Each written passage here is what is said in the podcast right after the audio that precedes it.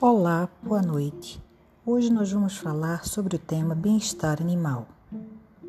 Bem-estar animal vem sendo bastante discutido no meio de produtores rurais, bem como no meio de técnicos e acadêmicos, uma vez que tem sido considerado um dos maiores desafios, principalmente quando se relaciona a questões voltadas ao ambiente de produção e meios de fornecer melhor qualidade de vida aos animais e ainda melhorar a produtividade do rebanho.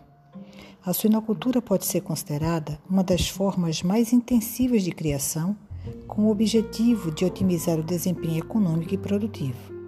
Os sistemas exigem alta produtividade, porém, nem sempre está relacionado a um bem-estar rico proporcionado pelo ambiente. Chegará o dia em que o homem conhecerá o íntimo dos animais, e nesse dia, um crime contra um animal será considerado um crime contra a própria humanidade, afirmou o pintor e anatomista Leonardo da Vinci. Também podemos julgar o coração de um homem pela forma como ele trata os animais, expressou o filósofo Immanuel Kant. E ainda relembrar que fez da terra um inferno para os animais, de acordo com o também filósofo Arthur Schopenhauer.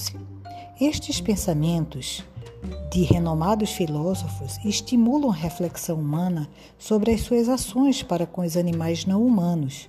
E apesar de passados mais de cinco séculos, o mundo ainda se depara com o caráter atual das palavras proferidas e ainda hoje pertinentes Pode-se fazer a pergunta: quem se importa com os animais? Pode-se perceber que a preocupação com a maneira com que o homem tem tratado os animais vem crescendo de forma contundente e mais evidente do que nunca.